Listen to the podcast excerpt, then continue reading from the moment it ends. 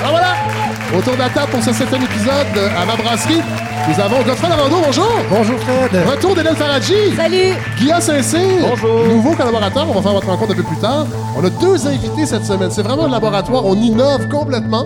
Alors, deux invités. On a euh, ben, Simon Coutu, journaliste au VES, entre autres, et documentariste. Bonjour. Bonjour. Et on a Julie Gauthier, anthropologue au Collège Annecy. Bonjour. Bonjour Julie. On va évidemment revenir avec vous. Alors voilà, c'est parti, on est prêt pour ce septième épisode de la balado. de Fred Savard.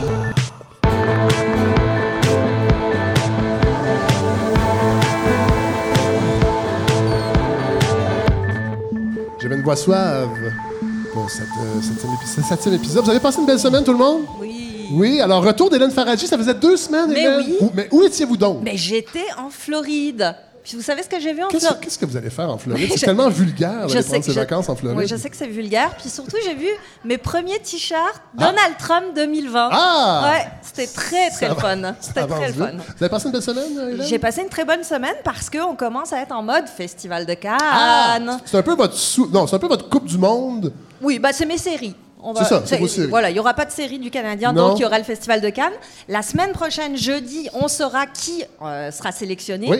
Moi, j'ai entendu des rumeurs, Xavier Dolan et Monia Chokri. On Ah en oui. reparlera. Mais ce qu'on sait déjà pour sûr, c'est que ça va s'ouvrir avec un film de zombies. Ah. Ça, je suis très C'est contente. le fun parce qu'il n'y en a pas beaucoup de films de zombies ces temps-ci. Non, mais celui-là, il est fait par Jim Jarmusch. Ah! Et ça devrait être bien rigolo avec Tom Waits, Iggy Pop, Selena Gomez, Tilda Swinton, Bill Murray, Adam Driver, etc.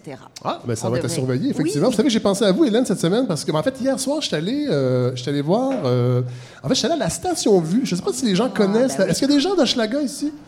Non. Non, il n'y a pas de gens d'Hochelaga. Alors, à- c'est- à Mercier, en fait, c'est la ville Mercier qui est dans Hochelaga. C'est dans le- l'extrême est de l'île de Montréal. Station Vue, qui est un cinéma de quartier.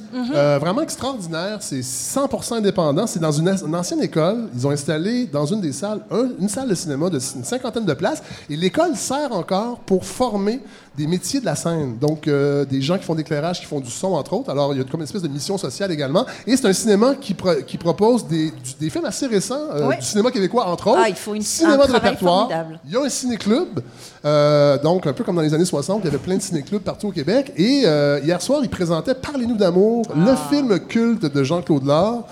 Et Jean-Claude Lard était là pour un question-réponse à la fin du, du- de, de la, de la projection. Film culte, évidemment. Je ne sais pas si vous avez eu la chance de voir ce film-là, fait en 76. Un film vraiment... euh, c'est un ovni dans le... Je pense dans le... Ah ouais, complètement. Ouais. Puis si- même s'il a été fait en 76, on a l'impression que ça a été fait avant-hier. Tout à fait. Donc, c'est Jacques Boulanger qui, euh, à l'époque, est un animateur de variété euh, assez bas de gamme, qui joue son propre rôle, scénario de, de Michel Tremblay. En fait, et là, ça, je l'ai appris hier avec Jean-Claude Lard, c'est que Tremblay n'a pas tant fait un scénario que rassembler toutes les anecdotes de Jacques Boulanger, que, que Jacques Boulanger a confié à Jean-Claude Lard sur ce qu'il a vu dans le milieu de la télévision de l'époque. Euh, agression sexuelle, euh, corruption, euh, pot de vin avec les diffuseurs radio, télé, tout ça. C'est vraiment un film ex- extrêmement trash. Euh, moi, je pense que c'est la septième fois que je le voyais. Et là, c'est la première fois que je le vois sur écran géant. Et sinon, j'ai passé la semaine à attendre les excuses du maire de Hampstead. Euh, ouais, j'attends encore les excuses du maire d'Amstead, M. William Steinberg, qui, on se rappelle, a comparé la loi 21 sur la laïcité à un nettoyage ethnique. Euh, et là, il refuse de s'excuser. Mais là, il avoue que, ça c'est bien quand même, il a fait un petit bout de chemin. Euh, il, avoue être allé un petit peu fort et il parle d'un nettoyage ethnique, mais pacifique. Alors, il y a quand même une petite nuance. Après la Révolution tranquille. Oui, voilà, le nettoyage ethnique pacifique. Propos déplorables, on, on- on doit le dire quand même, venant d'un héritier de la famille. Je savais pas ça. Euh, je pense, je- mais oui, c'est le, le- le fils de- du fondateur des épiceries Steinberg, qui a quand même été très populaire au, Québec. Donc, euh, évidemment, plusieurs personnes, euh, parmi les plus, ben, peut-être les plus vieilles un peu, ont comparé les propos de M. Steinberg à ceux de euh, Jacques Parizeau le soir du référendum de 95, où il avait en fait accusé la défaite référendaire. À, cause du vote ethnique et de l'argent, s'en rappelle. Mais honnêtement, moi, je trouve que les propos du maire, Stan- sont pires parce qu'il était agent, lui, contrairement à M. Parizeau. Donc, ça vient vraiment de son fond euh, à M. Steinberg. C'est ça qui fait mal. Cela dit, je suis content de voir qu'il y a une certaine unanimité chez nos politiciens qui ont tous dénoncé, tous les partis ont quand même dénoncé ces propos-là. Euh, et euh, que ce soit à la CAQ, au PLQ, au Parti québécois et à Québec solidaire. Euh, J'ai quand même parlé à certains militants de Québec solidaire qui m'ont dit que l'idée de nettoyage ethnique ne les dérange pas tant que ça, tant que c'est fait avec du savon biodégradables, parce qu'on sait que l'environnement est la nouvelle, euh, c'est la nouvelle marotte, en fait, de Québec euh, solidaire. Alors, c'est vrai, euh, si c'est fait dans le respect, moi, je me dis pourquoi pas. Est-ce qu'il y en a ici autour de la table qui vont participer à la prochaine marche qui va être organisée par. ben, en fait, c'est pour les libertés religieuses? Personne n'est contre, non? Personne. Ben, je suis un social justice warrior, fait que je vais être sur Facebook. Ah! En même temps, c'est pas super attrayant d'aller marcher avec Adil Sharkawi, à moins de vouloir faire de longues distances euh, à reculons. Mais Godefroy, ça m'étonne que vous n'ayez pas cette marche-là, parce que votre grand-père, je rappelle, Godefroy Laurando, son grand-père est l'ancien rédacteur en chef du Devoir, c'est André Laurando, euh, qui était très associé, euh, le Devoir, qui était un journal ouvertement catholique, on doit le dire. Donc, ça m'étonne qu'un petit-fils de, de, de, de Laurando n'ait pas marché pour la liberté Ouais, religieuse. Mais en fait, c'est qu'il y, a- il y a eu des petits soucis là, avec ce sujet-là. Ah ouais, un peu ambigu. Il était un peu trop près de l'abbé Gros. Ah, mon Dieu! Et en fait, les bonnes blagues d'abbé Gros, ça touche beaucoup les, gens. Mais euh, oui, en fait, c'est qu'après sa- après sa, sa- sa carrière, on a revisité. euh, Ouais. Et puis, il a, il a été accusé d'antisémitisme. Ah, Euh, ça, c'est très ouais. mauvais, ça. Et euh, je touche pas à ça avec une pôle de 12 pieds. Ah, bravo. Vous avez passé une belle semaine, Godefroy? Ben, tout à fait. Ouais. Tout à fait. Étant donné que j'étais- j'étais pas en train de m'inquiéter pour la laïcité cette semaine, je me suis inquiété pour le recyclage. Ah oui? Pendant que l'humanité était tournée vers un trou noir, Oui, c'est moi j'étais tourné vers mon sac à déchets euh, Votre trou, votre trou vert. Mon trou, mon trou vert, Ouais. effectivement. Et ce que je voulais voir, c'était est-ce que. Qu'est-ce qui reste dans mon recyclage? Parce qu'encore, j'en sors encore plusieurs sacs par semaine. Je me dis, Oui, qu'est-ce que, que, ça donne? de parce faire que moi, ça? pendant longtemps, je me disais, j'ai deux bacs de recyclage par semaine, Bravo. je fais ma part, mais c'est pas ça faut on n'est plus là. On n'est plus là, Fred. Et j'ai- analysé pour de vrai notre sac de recyclage. Oh. Et ce qu'on a remarqué qu'il y avait dedans, les gens me disent Mon Dieu, t'as donc bien du temps. Oui. Ben, on l'a fait pareil. Et on s'est rendu compte que c'est beaucoup, en fait, des emballages. Des Oui. emballages. Et on a carrément. Tranquillement, on n'est pas des intégristes, mais on essaie vraiment de. Donc, quand il y a un truc en spécial, emballé, on Oui. le prend pas. Et ça fonctionne. Donc, le bac de recyclage, le petit bac bleu de la cuisine, on le vidait à chaque jour. cette semaine, et on le vide aux 3-4 jours. A, je pense que c'est euh, Marie Montpetit, euh, députée euh, libérale, qui avait euh, déposé une motion pour que euh, le gouvernement s'engage à réduire les emballages, que ce soit par des lois, et le gouvernement de la CAQ a refusé, malheureusement. Donc, euh, parce que ça, ça serait facile à faire, euh, une espèce de législation pour obliger, en fait, les, les- les entreprises euh, à moins utiliser d'emballage. Et à transporter, à transporter ses sacs soi-même euh, en tout temps pour être prêt à aller à l'épicerie. Oui, ça, c'est vrai. On est rendu, nous, qu'on se promène avec un sac et aussi des bacs, Ah des, ouais. des plats vides pour Ouais. aller euh, chez Locaux, aller chez euh, Boco et Vrac, ou Ouais. je sais pas trop. Moi aussi, je fais ça, puis je me loue un camion maintenant Ben pour oui. faire ça. parce que ça prend de la place, c'est maudit. Mais c'est un camion diesel, c'est moins pire. C'est beaucoup moins pire. Pour aller à mon zéro déchet. Parce que les, les pots, ça finit par prendre de la place, toutes les épices. Et, euh, Sans blague, une Oui. certaine fierté quand même de constater Oui. qu'on arrive à faire ça sans devenir fou. Oui. C'est tout. Ben, Euh, bravo. euh, Mettez, avez- mettez ça dans votre pipe. Ah oui, je vais la mettre. On parlait de laïcité tantôt et on a un nouveau euh, chroniqueur autour de la table, Guillaume Saint-Cyr. Vous avez Ouais. pas honte d'avoir un nom de famille si peu inclusif? Ben, Saint-Cyr? si- euh, oui, effectivement. Si je regarde la loi, il y a quand même une clause grand-père Ah. euh, sur mon nom. D'ailleurs, on salue votre grand-père. Oui. Georges. Oui, Georges. Alors, nouveau chroniqueur, et qu'est-ce que vous, qu'est-ce que vous allez nous offrir aujourd'hui? Ben, en fait, je vais vous parler d'expression populaire Donc, une, espèce de chronique sur la langue française. sur, sur la langue française, mais plus spécifiquement sur les expressions. Là. Ah, fait une va découvrir idée. ça tantôt. On a hâte d'entendre ça. Euh, ouais. Vous étiez auteur, pour vous situer peut-être des gens, vous étiez auteur à la semaine prochaine, l'émission, Oui, donc oui, c'est oui. quand même un miracle que vous soyez avec nous euh, aujourd'hui. J'y suis encore, alors on va s'épargner les commentaires. Bonjour Simon Coutu, Salut. ça va bien? Ouais, très bien. Journaliste chez Vice, euh, Québec, documentariste. Et là, vous allez nous parler plus- un peu plus tard d'un documentaire que vous, vous, avez, réali- vous avez réalisé, piloté? Je, je suis- je suis journaliste. C'est Journaliste. Éric, Piccoli qui est le Voilà. réalisateur. Donc, Cannabis illégal, qui sera diffusé la semaine prochaine, le 17 avril, à Télé-Québec. ouais, exact. Ouais, euh, on va en reparler un petit peu plus tard, mais c'est un documentaire assez, euh, assez plein de choses que j'ignorais vraiment sur. Et on pensait, je dis pas que je suis un spécialiste de la marijuana, mais j'ai quand même euh, consacré quelques soirées depuis une vingtaine d'années. Mais il y a beaucoup de choses que j'ignorais. Alors on va en reparler tantôt. Vraiment euh, très intéressant comme documentaire. Et je salue Julie Gauthier, professeure d'anthropologie au collège Annecy à Montréal. Bonjour. Bonjour. Et là, vous pilotez, euh, et c'est pour ça que je, je voulais que vous soyez ici. Bon, là, on va faire, euh, on va, on va donner une précision. On est, nous sommes amis depuis euh, une trentaine d'années. 30 ans. Mais oui, 30 ans, voilà, euh, ça passe vite. Sauf que je voulais que vous veniez ici parce que vous pilotez une opération, parce qu'on est beaucoup. euh, il y a beaucoup de militantisme autour de, la question autochtone euh, qui enflamme les réseaux sociaux. Et là, vous, vous êtes au centre d'une opération vraiment intéressante d'autochtonisation du Collège Annecy. Ça a l'air un peu, un peu niché, mais euh, tantôt on en parler pendant l'entrevue et je trouvais ça important parce que ça met du concret autour de choses qui souvent restent abstraites et on sait, on, on- on en sait peu. Et là, vous êtes vraiment dans le concret, puis je pense que ça va euh, être super intéressant, qu'on démystifie un peu euh, tout ça. Donc, merci beaucoup d'être là. Et là, j'ai envie d'entendre Godefroy. Laurando, sur ce qui a occupé votre actualité cette semaine, c'est-à-dire le cosmos.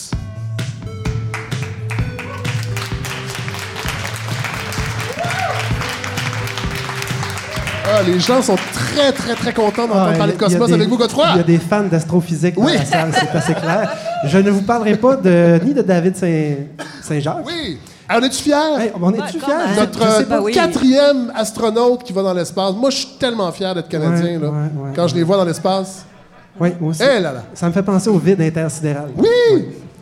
Je veux pas vous parler non plus du trou noir. Par contre, c'était dans les médias partout. Et euh, ce que Mais ça... pourquoi ça, vous pouvez? Parce Ben, que parce que Fred, quand une nouvelle nous saute dans la face et qu'on n'a pas le choix de la manger, hein, qu'on se lève le matin et pouf, on nous sert un bol de Ouais. trou noir. La semaine passée, on nous annonçait une nouvelle. Tu as six, six conférences de presse mondiales Ouais. en même temps. Donc, c'est comme s'il y avait un nouveau, un nouveau relationniste de presse là, qui. euh, Là, Vous êtes, comme, vous êtes comme en réaction. Un petit peu, mais en fait, je suis emballé. là. Je trouve ça Ben oui. extraordinaire. Et puis, euh, c'est un sujet qui me fascine. Oui. Donc, c'est ce qui me permet de vous parler de l'espace encore Oui. une fois, mais d'une façon beaucoup plus brillante. en Ah, fait. ben, Plus- moins commune. êtes moins notre- commune. êtes notre Fred, quasar. Si vous acceptez, si vous acceptez, Fred, on va faire une petite chose ensemble. Euh, vous allez arrêter de me prendre, parce que je le vois dans vos yeux. je vois beaucoup de choses dans vos yeux. Vous me prenez pour un cerveau sur deux pattes qui n'aurait pas d'émotion. c'est ça que vous vous dites. Et à cause de ça, les gens dans la foule se disent Ah, ah, un intellectuel, il n'y a pas d'émotion. Et en fait, je suis une boule d'émotion. Oui, Oui, une boule d'émotion. Je ris Ça par rire parce que, vous êtes malade. Et je veux rentrer l'émotion parce que ce qui compte dans la science, c'est l'émotion derrière. Ah oui. Et on va commencer, Fred. Je vous tends la main symboliquement. Oui. Acceptez-vous de me suivre Ah oui. vers la science? Parce que là, aujourd'hui, on va faire un petit bout de chemin ensemble. Et ça elle va être un peu costaud. J'espère que vous êtes en forme. Ah, je suis les content, de passer, au, je suis content de passer au début. C'est vraiment bien. Quoique, c'est vrai qu'on constate émission après émission que le public est non pas captif, mais captivé. Oui. Ils sont très, très, très attentifs et on l'apprécie énormément. Alors, checkez bien ça. Les nouvelles qui m'ont touché cette semaine, ce sont des nouvelles qui étaient toutes spatiales. Oui. Vous l'avez dit, non pas spéciales, mais spatiales. Alors, J'ai pensé à la fierté que certains ont ressentie en voyant notre, notre astronaute canadien marcher dans l'espace. J'ai aussi constaté qu'il y a d'autres pays qui étaient très fiers de ce qui se passait au nom de leur pays dans l'espace, notamment l'Inde et la Chine. Et c'est de ça dont je veux vous parler. Mais avant ça, et c'est là qu'on va parler de... Enfin, on va parler un peu de théorie fondamentale. Oui. Ça va faire du bien. On est loin de la tyrannie du rire ici. Attachez votre c'est pour ça que je voulais faire ce projet de balado-là, c'est pour parler de théorie fondamentale. Ben, je m'en doutais bien. Imaginez-vous, Fred... Pas, à chaque semaine, mais souvent. Une fois de temps en temps, une fois par année. Alors, en- imaginez-vous, Fred, que vous tenez une. Parce que tout ce dont je vais vous parler touche au concept du, d'orbite, de Ah oui. lancer quelque chose en orbite. Oui. Et Fred, si je vous dis qu'on est capable de lancer une patente de 6 tonnes dans l'espace Oui. et qu'elle ne retombe pas sur Terre, et qu'elle ne s'en va pas non plus dans le fin fond de l'espace, qu'elle reste là. Êtes-vous capable de me l'expliquer? Comment ça se fait? Qu'est-ce, Non. que- qu'est-ce qu'il y a? Pas du tout? Ah, pas du tout. Zéro. Puis si je le faisais, c'est que j'enlèverais tout votre temps de, de, de Oui, chronique. mais en même temps, on, on tisserait des liens, puis ce serait intéressant pour le public. Oui, mais on, on, on tissera des liens d'une autre façon, mais allez-y. Ben, euh, je ne pourrais pas l'expliquer. Dans mon, dans, mon, dans mon petit préambule, j'avais, je m'attendais à ce que vous risquiez une réponse. Ah, mais je dirais. euh, je dirais. euh, je sais pas. Ben- pour vrai. Et voilà, première émotion. Ouais. Je me sens, je me sens un peu seul. Ah, Mais je veux qu'on qu'on les sente, les émotions Oui. passer. Et puis, plus ça va aller, plus vous allez peut-être arriver à répondre à mes questions. ben j'aimerais ça. Imaginez-vous, un satellite, en fait, ce serait comme un objet qu'on lancerait tel une balle de baseball. Ah, oui. Et qu'on lancerait en ligne droite vers l'avant. Oui. Et cette balle va prendre, je sais pas, moi, un quart de seconde, une seconde pour retomber vers la Terre selon un arc de cercle. C'est la gravité. C'est la gravité qui fait ça. Mais Imaginez-vous qu'on monterait sur, une, sur votre shed, montez sur votre shed Oui. à Rosemont. Et là, vous lancez la même balle, mais beaucoup plus fort. Oui. Et là, la balle va à 100 mètres, parce Oui. que vous êtes extrêmement puissant. Oui. Mais la balle est quand même rattrapée et finit par prendre un arc de cercle et re- retourner vers la Terre, attirée par la gravité. Oui. C'est impossible de s'en sortir. Imaginez-vous maintenant C'est que... une loi qu'on ne peut pas amender. Effectivement, celle-là, non. Non. Il n'y a pas de clause dérogatoire pour celle-là. Ce qu'on fait, par contre, maintenant, on pourrait tirer du 12, Fred. Oh! Tirer de la carabine sur votre Ce que je ne déteste pas faire le dimanche après-midi. Ben, comme, comme un peu nous tous. Oui. Et là, vous tirez la carabine et votre balle, mais parcourt un kilomètre, deux kilomètres Oui. avant de finir par courber. Oui. Imaginez-vous un fusil hypothétique qui pourrait tirer une balle tellement vite que cette balle-là parcourrait tellement de chemin à l'horizontale que quand elle commencerait à redescendre vers la Terre, elle irait tellement vite qu'elle rejoindrait la courbe de la Terre. Donc, Ah. sous ses pieds, Oui. à cette balle-là qui avance vers l'avant, la Terre se courberait Oui. et la balle ne pourrait jamais retomber sur Terre parce qu'elle irait exactement à la bonne vitesse pour ne jamais retomber. Eh bien, une orbite, c'est ça, Fred. Ah. Une orbite. Oui. Une orbite, c'est un objet qui est lancé dans l'espace exactement à la bonne vitesse pour ne pas ni être réattiré vers la Terre, ni, Ni s'en aller dans l'espace. aller dans l'espace et être éventuellement attrapé par un astre plus gros comme le Soleil. Donc, la Station spatiale internationale tient dans les airs parce qu'elle a été mise là Oui. et propulsée exactement à la bonne vitesse pour tomber perpétuellement autour de la Terre sans jamais... euh, sans jamais... Dévié de son axe. Et pourtant, On s'imagine que cette, euh, cette- cette- en fait, on est si haut dans l'espace qu'il n'y a pas d'oxygène du tout, donc il n'y a aucun frottement. Eh bien, j'ai appris pour vous qu'il y a un frottement. Ah! Et oui, et c'est dommage parce qu'elle n'a pas du tout été faite aérodynamique. hein. Il y a des, des panneaux solaires, Ouais. puis ça pogne dans Alors, le il y a vent. quand même un frottement. Ça pogne dans le vent, cette affaire-là. Oui. Et ça ralentit tranquillement. Et à cause de ça, elle se rapproche de la Terre euh, à chaque minute qui passe un peu plus. Et chaque, ou chaque, une fusée sur trois, c'est un chiffre approximatif Oui. que je donne, mais des fusées qui vont faire du ravitaillement gardent une partie de leur carburant pour donner une petite poussée à la station spatiale pour la remonter où elle était. Et donc, elle est maintenue en permanence euh, Pour éviter le frottement, pour éviter, ben, en fait, pour contrebalancer le frottement. qui peut être fâcheux dans l'espace. Très fâcheux. Le frottement dans l'espace, c'est Ça peut faire fâcheux. un fungus spatial. Effectivement. Par contre, si on parle de, par exemple des, des, euh, des- satellites géostationnaires Oui. qui sont beaucoup, beaucoup plus hauts, Oui. mais là-bas, il n'y a absolument aucune atmosphère. Oui. Et les satellites géostationnaires de GPS sont si hauts, en fait, qu'ils pourraient tourner là jusqu'à la fin des temps. Euh, Oui. Il n'y a rien qui, euh, qui tombe dans leur chemin. OK. Mais pendant que David Saint-Jacques, Fred, se promenait dans l'espace, il ne savait pas, mais il risquait sa peau. Ah oui. Pas juste Moi, je pense parce- qu'il savait un petit peu. Ben, il s'en doutait, mais il savait peut-être pas Ils ont que des bonnes assurances pour ça. l'Inde, Oui. l'Inde s'est amusée à prouver sa force spatiale en abattant un de ses propres satellites Eh là là. à 100 km plus bas en altitude, donc assez loin de la, la station spatiale. Ils ont fait des tests comme ça pour montrer qu'il y avait des gros guns et qu'ils pouvaient faire blaster dans l'espace un satellite quand eux décidaient. Ouais. Et euh, on a passé proche de vivre le film Gravité. hein. Donc ça veut dire que théoriquement, euh, J'ai même pas fini le film, alors j'aurais pas voulu le ben, vivre pour vrai. Théoriquement, à cause de ça, euh, ce que je veux dire, c'est que les miettes de, de- de- les miettes de, voyons, de- de satellites auraient pu frapper David Saint-Jacques. Alors imaginez-vous euh, David Saint-Jacques qui change son fusible. parce que C'est ça qu'il faisait, je crois. Il changeait un là, il changeait un 15 ampères sur la, la, la carlingue du, euh, la, de la station spatiale. Et en fait, il aurait pu recevoir un ratchet indien en pleine face à 27 000 km Ben oui, grave. L'Inde a dit inquiétez-vous pas. dit. On a fait ça c'est à 27 000 km Ça s'est dit, oui. Et les Indiens ont dit calmez-vous les nerfs, on a fait nos études et je pense surtout que l'Agence spatiale internationale n'est pas tout à fait contente de voir que, oups, l'Inde aussi est maintenant une puissance spatiale, Ouais. comme les autres pays qui sont capables de blaster un, euh, un satellite, Oui. la Chine, la Russie, les États-Unis, et c'est tout. Ah. Et l'Inde, donc, a frappé comme ça l'esprit de sa Il y, y a population. une espèce d'orgueil national à faire Ben oui, ça. là. et est-ce que vous savez quoi? Il y avait des élections en Inde hier. Ah. Et il y aurait un lien entre les deux. Donc, quand on se tourne vers l'espace et qu'on est fier de nous, Oui. c'est peut-être parce qu'il se passe quelque chose autour de nous et que quelqu'un ne veut pas qu'on s'en rende compte. Et donc, on a flatté, le- on a flatté l'ego indien, puis on les a fait voter une semaine après. On s'est dit, hey, regarde en haut! Et pendant ce temps-là, on votait. Tout ça pour vous raconter finalement une affaire complètement bizarre. Oui. C'est qu'il y a un autre pays qui est très, très, très fier d'eux. C'est la Chine qui ont réussi à envoyer une toute petite sonde sur la face cachée de la Lune Ah! il y a quelques mois. Donc, c'est pas une nouvelle euh, très, très récente. Mais l'affaire, c'est qu'il y a une petite sonde chinoise qui se promène sur la face cachée de la Lune et ce sont les premiers à réussir, non pas à atterrir sur la Lune, mais à rester en communication avec une patente électronique qui est de l'autre bord de la Lune, c'est-à-dire totalement à l'abri de Wow. toutes les télécommunications. Mais comment ont-ils fait, frère? J'en ai aucune idée. Ah, vous le Ils ont savez demandé pas. à Robert Lepage. Et ce ce n'est pas ça, parce qu'en fait, il était sur une liste rouge. Ça a l'air d'une liste noire depuis qu'il a fait certaines erreurs. On ne voulait pas qu'il fasse des blagues spatiales et se, se- se mettre à dos des extraterrestres. En fait, ce qui est arrivé, c'est qu'ils ont mis un satellite en orbite, Oui. et en orbite à un endroit impossible. Oh.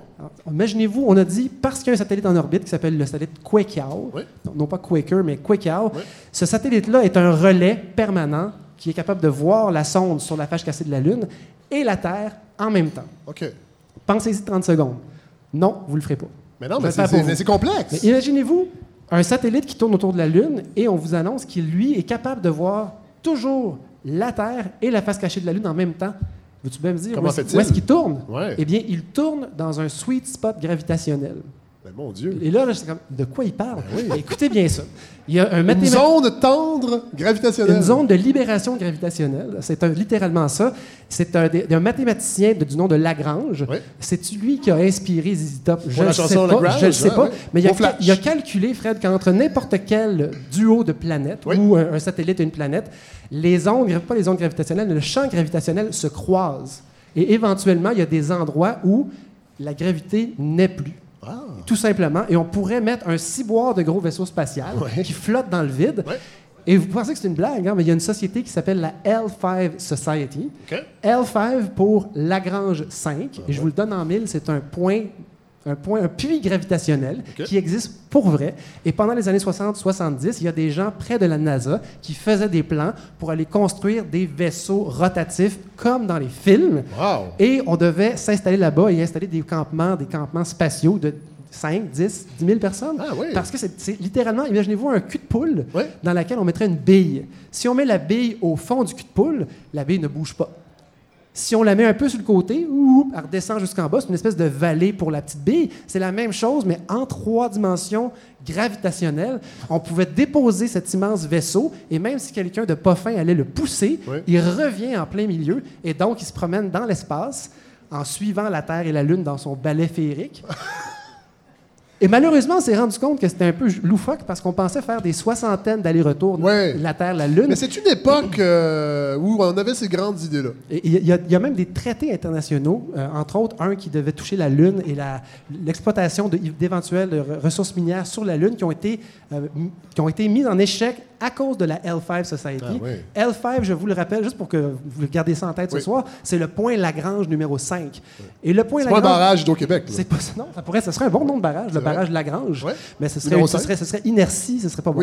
Par contre, il y a le point Lagrange 2, Oui. qui lui est situé à 60 000 km derrière la Lune. Et bien, c'est là que le petit satellite chinois tourne dans une forme. Au lieu de tourner autour de la Lune, il tourne Mais- dans une espèce de, de forme de bang, Fred. Oui.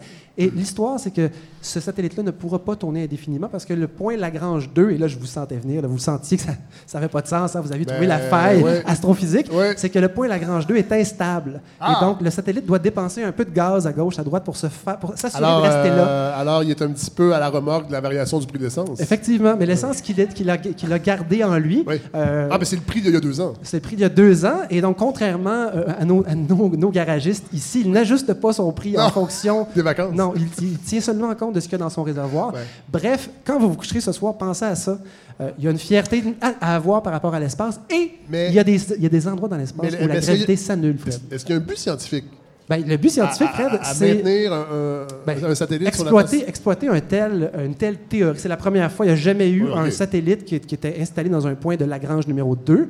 Euh, les points Lagrange numéro 4 et 5 sont encore plus loin, mais ça met la table pour une éventuelle conquête de l'espace. Et Elon Musk est assez rêveur. Il nous explique pas toujours comment il va aller sur Mars, mais il va falloir qu'il construise quelque chose. À mi-chemin, parce qu'il ne pourra pas toujours partir de la Terre, bat- se battre contre la gravité. Donc, il faudrait lui rappeler peut-être euh, cette théorie là, de, de- de Lagrange, des points de Lagrange. Et à quoi ça sert? Ben, ça sert à avoir...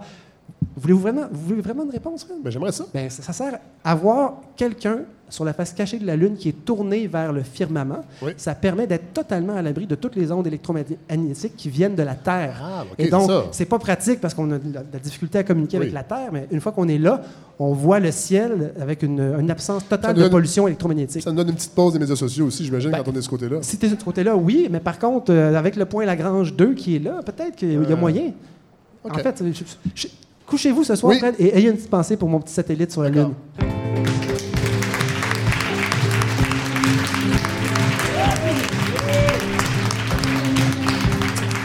Savez qu'il y a une autre façon peu coûteuse d'aller dans l'espace si on ne possède pas de fusée euh, ou de cirque sans animaux. Et c'est de se rouler un trois papiers en écoutant euh, Astronomie dominée euh, de Pink Floyd. Et là, ça me permet justement de me tourner vers vous, Simon euh, Coutu, pour parler de votre, de votre documentaire Cannabis illégal qui va être diffusé donc la semaine prochaine, mercredi, Ouais. euh, à Télé-Québec. À 20h. Ouais. Donc, vous, euh, pour, ben, vous, vous, vous, animez, vous animez la balado Rap Carcéral, entre autres? Oui, Bon. exact. Euh, vous êtes journaliste au Vice. Oui. Est-ce qu'il y a un lien entre. Parce que vous êtes très identifié en tant que journaliste, entre autres, au milieu du hip-hop québécois? Ouais. Oui, quand même. Est-ce que, est-ce que, est-ce que le, le déclic, en fait, pour faire un, un documentaire sur le cannabis illégal, il il vient d'où ce, ce déclic-là? Ben, j'ai couvert ces deux univers-là euh, parallèlement Oui. depuis, euh, depuis que je suis chez Vice, puis un peu avant aussi. Euh, donc, c'est le rap et le milieu de la drogue, la, ré- la réduction des méfaits on- sont des... Des thèmes Faut- qui reviennent souvent. Dans font partie de mes intérêts, effectivement. Ouais. Ouais. Parce que, bon, moi, c'est drôle, quand, quand- quand la légalisation de la marijuana est arrivée, on s'est dit, ça y est, en tout cas, beaucoup de gens se sont dit, ça y est, tout l'aspect illégal va s'amoindrir et s'éteindre Ouais. un petit peu. Et dans votre, votre documentaire, c'est pas ça du tout euh, qu'on voit, en fait. Euh, et on avait l'impression que euh, ça, ça allait être les groupes criminalisés qui allaient garder, genre les Hells Angels ou la mafia. Et c'est pas ça non plus du tout. Le- Non. le- le- le- la, la- la vente illégale existe encore. Clairement. Clairement. Oui, vraiment. Là. Oui. Et, ce sont des petites PME, en fait. On, on peut dire ça? Pour, pour certains, Ouais. c'est clair que le crime organisé, là, les gangs de rue, les Hells Angels, les motards, Ouais. euh, sont là. Mais euh, ils n'ont pas le Mais ils sont monopole. pas tout seuls, c'est ça, ils sont pas tout seuls. Et ça, c'est nouveau quand même. Je... Ben, je, je dirais que ça fait plusieurs années que c'est le cas, euh, parce que justement, avec la... Bon, il y a eu la légalisation du médical avant, il y a Oui. eu toutes sortes de permis qui ont été donnés. Oui, mais ça, vous en parlez dans le documentaire aussi. Il y a eu. Il y a des gens qui en ont abusé un petit peu aussi. là, Oui, il y a des gens qui en abusent, certainement. Là. Euh, parce que c'est pas compliqué là, d'avoir un, un permis pour faire pousser du cannabis Oui. à la maison. Oui. Donc, le cannabis, ça, ça se pousse relativement facilement. Oui. C'est pas comme la cocaïne, là, où il faut faire affaire Ouais, avec... il, y a, a- euh, il y a un procédé chimique aussi euh, qui, qui- qui peut être lourd un petit peu aussi. Là. Oui, et il faut l'importer. Donc, il faut faire affaire avec des cartels, etc. Donc, c'est le lot, souvent, du crime organisé. Le cannabis, aujourd'hui, j'ai envie de dire, tout le monde peut en Ouais. faire pousser. Ouais. C'est pas si compliqué. Euh, et donc, euh, aujourd'hui... mais après, la légalisation, ça fait que six mois. là. Ouais, Donc, Oui, il faut un peu donner la chance aux coureurs aussi, là, dans le sens que c'était une industrie de 6 milliards au Canada euh, avant la légalisation. Ça ne va pas disparaître Non, euh, du jour au lendemain. Ouais.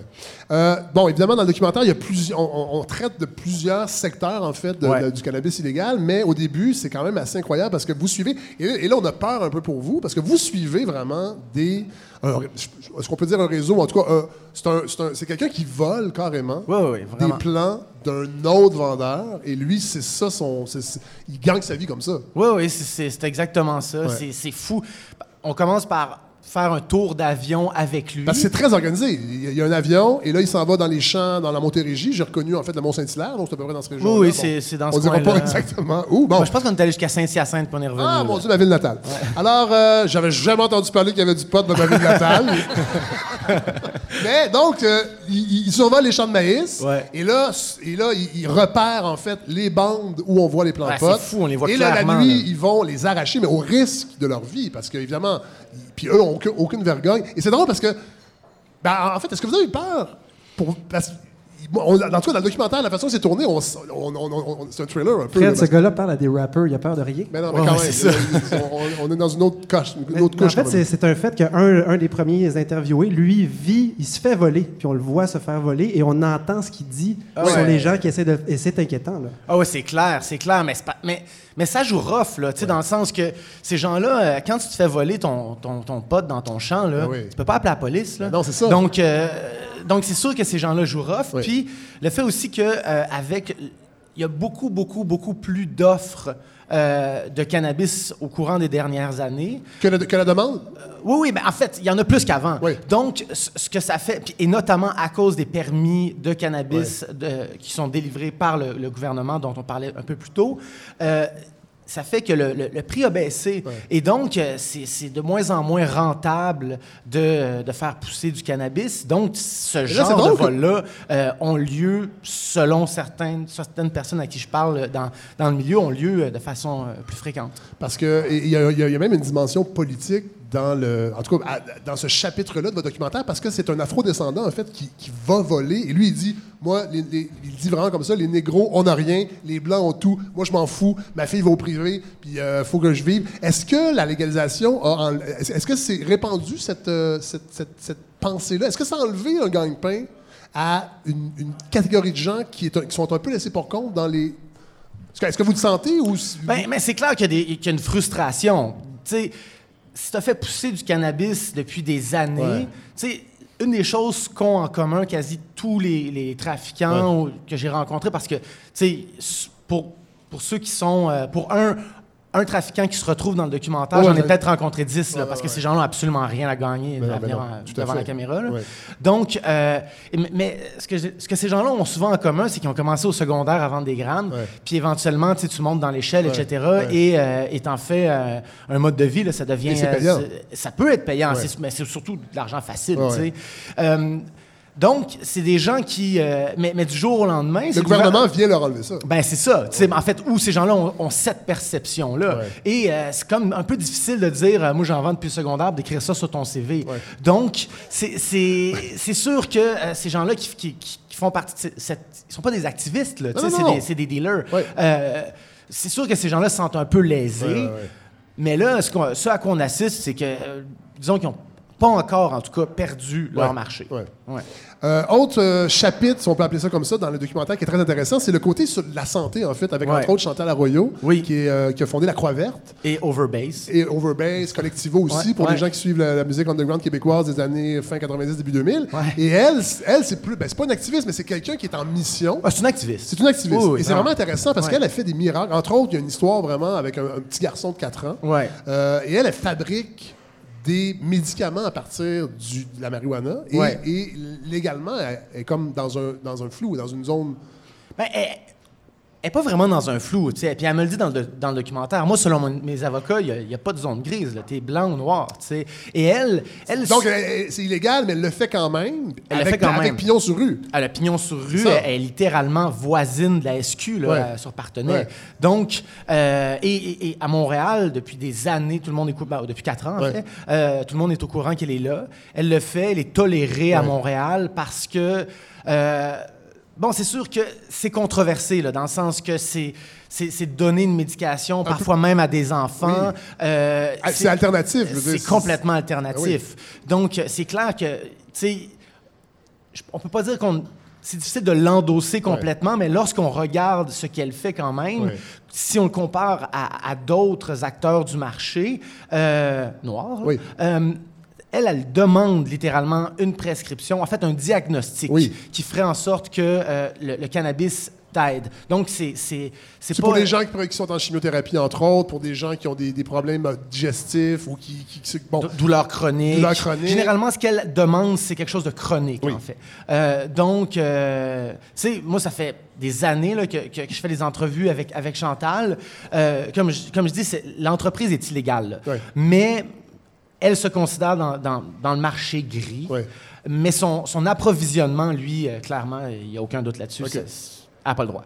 Bon. Mais, Mais mais elle fait du bien en même temps. J'imagine pour les autorités. ben, c'est ça, tu sais, à ils Montréal. mettent leurs énergies ailleurs. C'est ça, comme Boris Saint-Maurice, qui Oui. lui était dans Grimmskunk, ce Oui. qui est un peu ironique, euh, qui, qui lui a pignon sur rue sur Saint-Laurent euh, avec le, le Centre Compassion. Lui aussi est, est toléré depuis des années Ouais, ouais. pour la même raison. Par contre, Chantal a ouvert une clinique à Québec.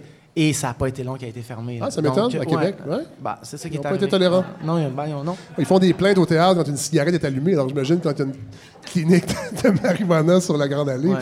Euh, autre, euh, un autre chapitre, ou en tout cas un domaine qui est couvert par votre. euh, et que j'ignorais totalement, c'est tous les produits dérivés Ouais. récréatifs. Oui, oui, il y en a beaucoup. Ouais, il y en a beaucoup. Il y a de l'huile, il y a des choses qui sont fortes là-dedans. Et, Ouais. et- et je me disais, et là, ces gens-là attendent que le gouvernement ouvre aussi ce marché-là, légalise ce marché-là. Ouais. Mais et, et ça, c'est- un peu absent du. mais Je pense que c'était pas votre but, mais il n'y a, aucune réflexion socialement, en fait, sur est-ce que c'est- ça serait bien qu'il y ait tout ça?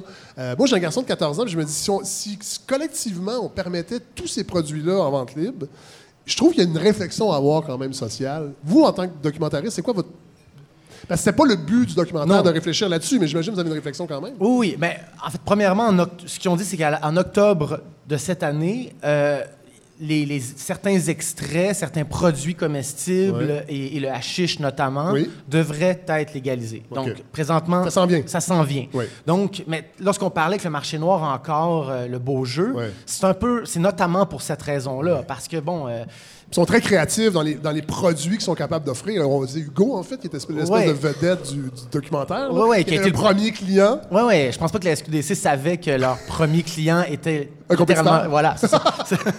C'est- donc, euh, mais, mais oui, c'est ça. Hugo, lui, par contre, ce qui produit, c'est littéralement, euh, c'est comparable un peu au crack du cannabis, Ah ouais, ça, dans le sens que, fort. oui, ça, lui, il peut monter jusqu'à 90% de THC, Ah et, et- et ça, ça va être, euh, ça, c'est écrit noir sur blanc dans le dans la loi, ça va demeurer illégal Ça, parce que c'est produit Trop fort. pour, ouais, la plupart du temps à partir euh, d'hydrocarbures, du butane notamment. Et ça, c'est c'est écrit le noir sur blanc, illégal, ça va le demeurer. Donc, mais lui, à, à partir de, de- de cette. C'est un peu l'équivalent de l'alcool euh, à 99 avec lequel. Le tu gin peux à faire- cochon. Ouais, c'est ça. Ouais. Avec lequel tu peux faire toutes sortes de trucs après et le, le rectifier. Ouais. Et c'est ce que lui fait.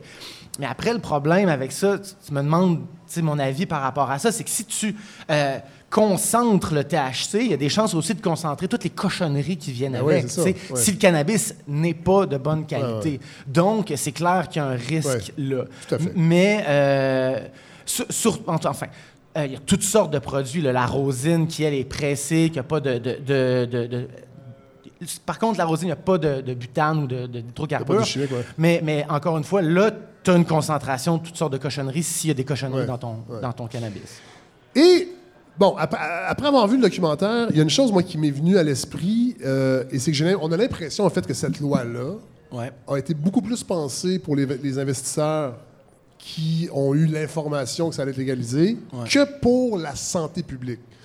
Moi, je ne sais, pas si euh, vous qui êtes dans le dossier depuis longtemps, si Ouais. vous avez, puis je sais que c'est un peu. euh, mais tu sais, on, on l'a vu, le, le bureau d'enquête du Journal de Montréal, il y a deux ans, avait sorti un- une grande enquête qui, moi, m'avait marqué. C'est-à-dire qu'on. on- tu sais, Alain Dubuc, il y avait plein d'anciens Ouais. militants du Parti libéral qui étaient déjà actionnaires de compagnies Clairement. qui allaient profiter, qui allaient être les premiers. Et on a l'impression que la loi, dans ses imperfections, dans le fond, a été surtout pensée pour que ces gens-là s'enrichissent.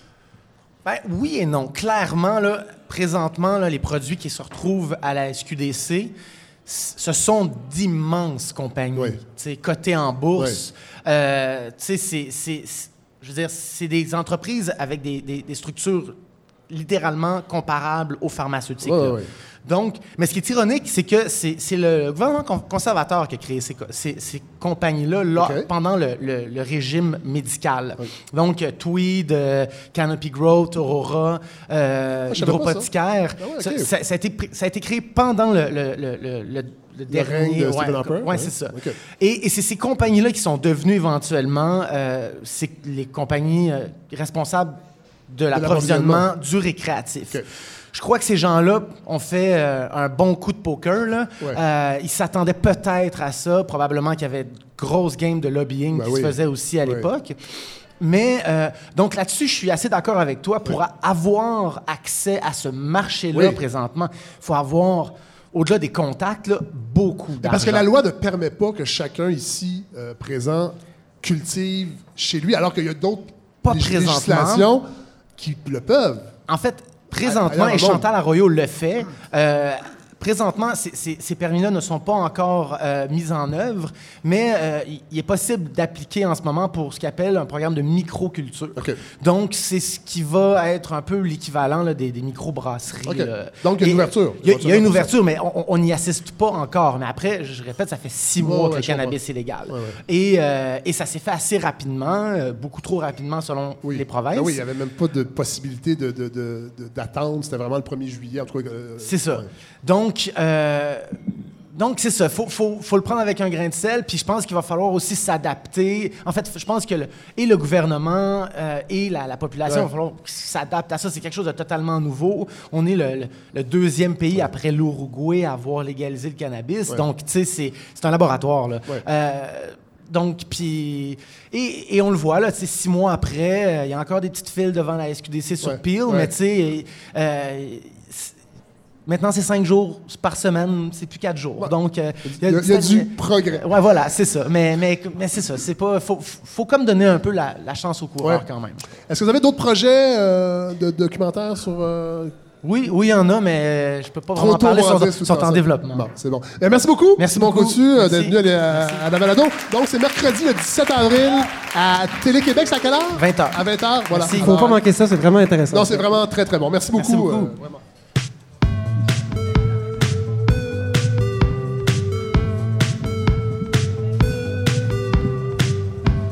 Alors, Hélène Faradji, il y a un grand, grand chantier euh, présentement, là, avec plein de femmes, il paraît. Exactement, je suis revenue juste pour ça, Ben en oui, fait. j'imagine. non, c'est pas vrai.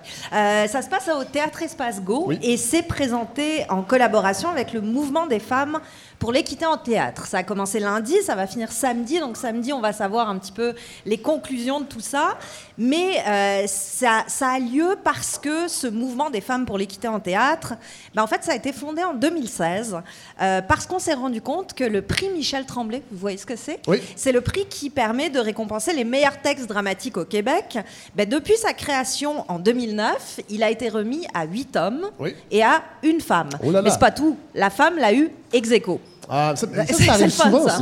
Ben oui, mais Dans- c'est un peu Mais frustrant mais- quand même. Oui, c'est très frustrant. Et, et- mais étonnamment, on en, est- ben, en fait, on, on aurait l'impression que le milieu du théâtre serait un milieu tout à fait ouvert à la diversité, à la parité. On penserait ça, Oui. mais pas tant que ça finalement. Euh, en fait, avec les chiffres. Est-ce que c'est à cause de Serge Deloncourt? J'irai pas jusque-là. Euh, je vous laisse la- l'entière responsabilité de vos propos, mais avec les chiffres que le, le- le mouvement pour l'équité en théâtre a montré, c'est rendu. euh, Disons qu'on on le voit comme le nez au milieu de la figure que la place des femmes dans le milieu du théâtre et par extension culturelle culture, oui. québécois, ben, c'est un peu comme la table des enfants dans les soupers d'adultes. C'est le truc qu'on met en arrière, on en met quelques-uns pour montrer qu'il y en a quand même, mais c'est pas tout à fait paritaire.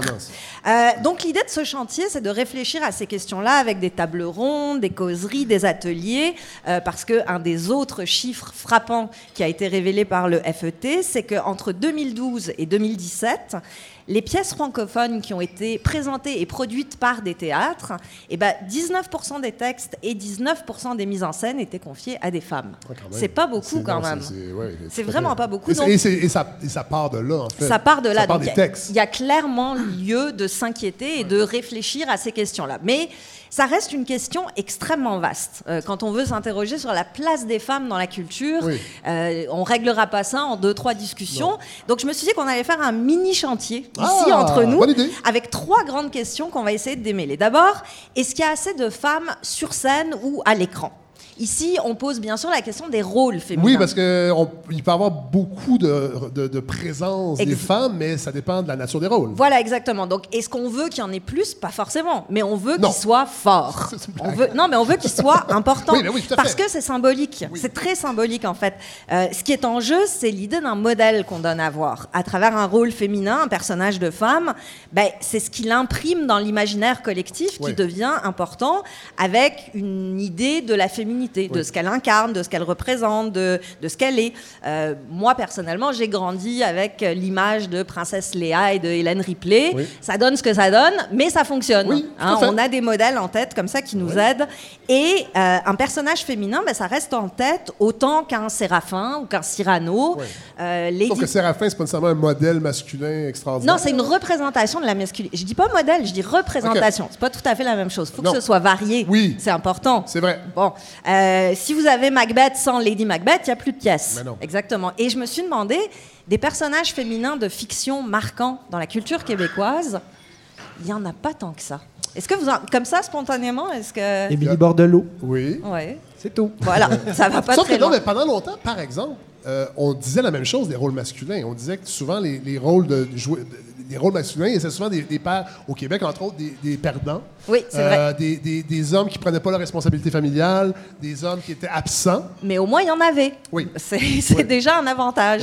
Là, effectivement, on se questionne sur comment est-ce qu'on pourrait faire pour qu'il y ait plus de rôles féminins marquants Au théâtre, dans, au théâtre, dans la culture québécoise en général. Ben, ça, va être un peu plate comme réponse, mais c'est la, po- c'est la responsabilité des dramaturges, des scénaristes eux-mêmes. C'est évidemment dans leur esprit à eux que naissent les personnages. Et c'est sur eux que pèse la, là, la responsabilité de ne pas perpétuer des stéréotypes, des dans, dans clichés. tout ce chantier-là, on- est-ce qu'on ne parle uniquement que de création? Parce que forcément, Non, le, non. le théâtre de répertoire, c'est difficile de changer. Pas du tout. On parle de beaucoup, beaucoup de C'est choses. parle changer de, les perceptions de, de- de- de pièces qui ont été écrites il y a 50, 60, 70 ans. Si on les rejoue. On parle de la, la présence des femmes euh, derrière, devant, on parle de la présence des femmes dans les médias, Oui. on parle de toutes sortes de sujets qui vont participer à une réflexion Oui. collective sur tout ça. Euh, donc, c'est un travail des dramaturges et des scénaristes qui vont avoir à faire. C'est vrai que c'est du travail. Euh, de- quand on écrit un personnage, il faut avoir en tête cette idée-là de ne pas perpétuer la- les stéréotypes, mais. Bah écoutez, prendre la parole publiquement, ça vient avec des grandes responsabilités, tout simplement. Sauf que, sauf que, parce que là, je pense que l'idée, c'est surtout aussi qu'il y ait plus de femmes qui produisent des textes que de demander à des hommes. Avec ça, je suis pas tout à fait d'accord. Moi, Oh! je trouve que des très grands rôles de femmes ont été Ah oui, écrits là, je dis par des hommes. Oui. Sauf que je pense que au même titre la diversité Oui. euh, culturelle, ben, si à un moment donné, ça va prendre des gens, Voilà. Vous m'amenez à ma deuxième question. pas faire juste des commandes aux auteurs qui sont déjà là, mais peut-être varier les auteurs aussi. Exactement. Donc, est-ce qu'on a besoin de des textes et, des- et de plus de femmes au texte et à la réalisation Parce que oui. Oui, mais ça reste symbolique. Et poser la question comme ça, euh, ça reste un peu dangereux. Pourquoi? Parce que si on reconnaît une spécificité de l'écriture ou de la réalisation au féminin, on prend le risque d'ouvrir la porte aux clichés, de À perpétuer. À l'essentialisme. on risque de perpétuer des clichés parce que quand vous dites écriture féminine, Oui. film de femme, pièce de femme, ce qui vient automatiquement en tête, c'est l'univers domestique, c'est l'intimité, c'est la maternité, et on réduit le champ des Ouais. possibles. Ouais, c'est. Donc souvent, on perpétue ce cliché-là en disant oui, il faut une écriture de femme. C'est pas tout à fait. euh, c'est c'est une question qu'il va falloir régler, Ben sur oui. laquelle il va falloir se C'est pencher. quand même deux écoles, parce qu'on pourrait dire que, euh, pour avoir lu, moi, le livre de Pascal Navarro, évidemment, elle ne parlait pas de- de- d'instaurer des quotas nécessairement dans le milieu culturel, mais on le voit dans les conseils d'administration des grandes Ah oui. compagnies, quand on instaure de la parité, la diversité que ça amène, ça change tout. Je pense que ça pourrait s'appliquer peut-être ça, au domaine ça culturel, pourrait sans peut-être s'appliquer, mais il faut pas non plus oublier que euh, si on part du principe que l'écriture est genrée, on ferme un peu ce fameux champ des possibles. Donc, c'est une question d'individualité, l'écriture. Il n'y a pas une femme qui écrit comme une Ben femme, il n'y a pas un homme qui écrit comme un autre homme. Euh, et le problème, c'est que si vous admettez qu'il y a une façon de réaliser, par exemple, féminine, ben, vous fermez la porte presque automatiquement à l'idée qu'une femme puisse être appelée au même titre qu'un homme à réaliser une pub de char. Ouais. Et ça, c'est un problème. Ouais. Parce que si vous décidez d'avance que les femmes réalisent d'une telle façon, ben, vous les empêchez probablement d'avoir accès. Dieu à- sait que des nouvelles pubs de char, on, On en a tous besoin. C'est tellement Ben le oui. fun. C'est Moi, j'aime que- ça quand ils roulent dans le désert avec des hélicoptères qui arrivent. Moi, j'aimerais ça si une femme pouvait le faire. Ben oui. S'il pouvait la réaliser. Bon, puis là, on arrive à la troisième question qui, elle, est beaucoup plus concrète, c'est-à-dire est-ce qu'il y a assez de femmes dans les différents corps de métier? Oui. Et ça, c'est la chose qu'on peut régler, véritablement, et c'est pour ça qu'on a besoin de chiffres, qu'on a besoin de concret. On a vraiment Là, besoin... on parle de corps de métier, éclairage, son, Exactement. euh, mise en scène, costume, euh, tout, tout le kit. Là. Et les chiffres le montrent, il n'y a pas d'égalité dans l'accessibilité aux postes d'écriture, de mise en scène, de direction. Et là, on parle même pas, euh, ce serait un autre chantier probablement à, à mettre en place, mais des, éventuelles différences de salaire. Ah ouais, Ça, c'est ben, un, un ouais. gros, gros Ben oui. problème aussi. Et pourquoi c'est important d'avoir des chiffres? Parce que prouver ces inéga- inégalités-là, ben, ça permet concrètement de faire bouger les choses. Je vais prendre l'exemple des réalisatrices équitables. Il y a quelques années, elles avaient réussi à faire un dossier dans lequel elles compilaient ces données-là pour le cinéma québécois et elles se sont rendues compte qu'il y avait effectivement un gros problème d'inégalité. C'est pas que les femmes étaient euh, n'étaient pas présentes, mais c'est que dans le système de financement du cinéma québécois, ben, soit elles recevaient des plus petits budgets, soit on les cantonnait aux documentaires. Donc ouais. il y avait une espèce de parité, sauf qu'elle n'était pas réelle dans les faits. Et c'est parce que ce, euh, cette compilation de données a été rendue publique qu'on a pu mettre en place des normes dans les programmes de financement public du cinéma québécois. Donc Pour que aujourd'hui, les femmes fassent des films de char. exactement, Ouais. c'est important. Avec Guillaume le Métivierge. Ou, ou pas, ou qu'elles fassent des films de cuisine si elles veulent, mais qu'elles puissent Avec faire le, chars, le film qu'elles veulent. Exact. Oui, pourquoi pas? Mais vous savez, les nouvelles règles depuis euh, que les réalisatrices équitables ont, ont rendu leur, euh, leur, do- leur dossier public, c'est que quand un producteur veut présenter un film Ouais. euh, pour un- du financement, il peut demander deux subventions, mais à la condition que l'un des deux soit écrit ou réalisé par une femme. C'est mathématique, Ah ouais. c'est simple, ça assure une, Une forme de quota, en fait. Exactement, une forme Et de quota, fonctionne. mais à l'entrée. Oui. C'est-à-dire, on ne se soucie pas du contenu des œuvres, mais on s'assure que l'accessibilité soit égale pour les hommes et les femmes. Les choses sont doucement en train de changer. hein. On, est, on est loin d'être rendu à une parité. Euh, le problème, c'est toujours un peu le même. C'est une fois que les inégalités sont constatées, Qu'est-ce qu'on fait? mais qu'est-ce qu'on Ah fait concrètement? Comment est-ce qu'on règle les choses? Comme on l'a dit, le cinéma québécois, lui, il essaye d'instaurer une forme de quota. Euh, le problème, c'est que ça peut mener à ce qu'on se tire un peu dans le pied, dans le sens où il n'y a pas une femme qui veut être financée parce qu'elle est une femme. Il n'y a pas une femme Mais ça, qui veut sait. être Sauf le que- choix oui, politiquement correct. Oui, mais sauf que ça serait temporaire, je pense. On l'espère. Et que ça changerait la culture, après ça, on n'en aurait plus besoin. Alors voilà, vous mettez le doigt sur l'autre chose qu'on nous dit de faire, c'est changer la culture, changer les mentalités. Mais ça, comment, comment est-ce qu'on fait ça? Moi, j'ai l'impression que les quotas, souvent, ça fait un électrochoc. Puis, en tout cas, pour avoir lu le livre de Pascal Navarro, que je suggère à tout le monde sur cette question-là, qui est vraiment très éclairant, et moi qui m'a convaincu, et je sais qu'il y a bien des femmes qui n'aiment pas ça, euh, parce qu'elles ont peur, justement. Exactement. Ben, c'est Surtout ça. en culture, parce que quand vous êtes un créateur ou une créatrice, vous voulez être choisi pour la qualité de ce que vous créez, Oui. pas pour votre sexe. C'est normal. Que, hein. oui, sauf que pendant ce temps-là, il y a des hommes qui, euh, qui profitent du système et qui, dans le fond, c'est un quota inversé, puis c'est pas mieux. Fait que je pense que ça casserait ça, en fait. C'est que tout le monde seraient là pour leurs compétences. C'est pour ça que moi, je pense qu'il faut des règles d'accessibilité à la base, au départ. Après, une fois que les, les, les- les financements sont donnés, c'est aux femmes aussi de, de faire ce qu'elles ont à faire pour euh, rester dans le... Des films de char, Des films de char s'il faut. dans la cuisine. Mais j'ai, je le sais, je j'ai pas de solution. J'ai évidemment pas de solution et j'espère qu'à la fin de ce chantier, donc qui va finir samedi, on pourra avoir accès à des conclusions ou au moins à des chiffres qui permettent de mettre en place des mesures concrètes pour que ces choses-là s'équilibrent un peu. Mais j'ai envie de vous laisser sur des- un mot d'Agnès Varda. Agnès Varda Feu- qui feu Agnès. Agnès, qui, euh, qui avait fait de la générosité et puis de la solidarité ses chevaux de bataille, qui a été une icône résistante à toutes les inégalités, qui est morte il y a deux semaines à l'âge de 90 ans. Et l'an dernier à Cannes, elle avait rappelé ce que je trouve être assez évident. Elle avait dit Oui, on compte maintenant plusieurs réalisatrices, mais il est très important qu'on retrouve des femmes dans tous les métiers du cinéma. Il faut qu'elles deviennent aussi directrices photo, techniciennes de son, qu'elles occupent des postes clés. Et puis c'est bien de réclamer la parité dans le milieu du cinéma, mais il faudrait aussi la revendiquer partout où il n'y a pas de showbiz. Ben, merci beaucoup sur ces belles paroles, euh, Hélène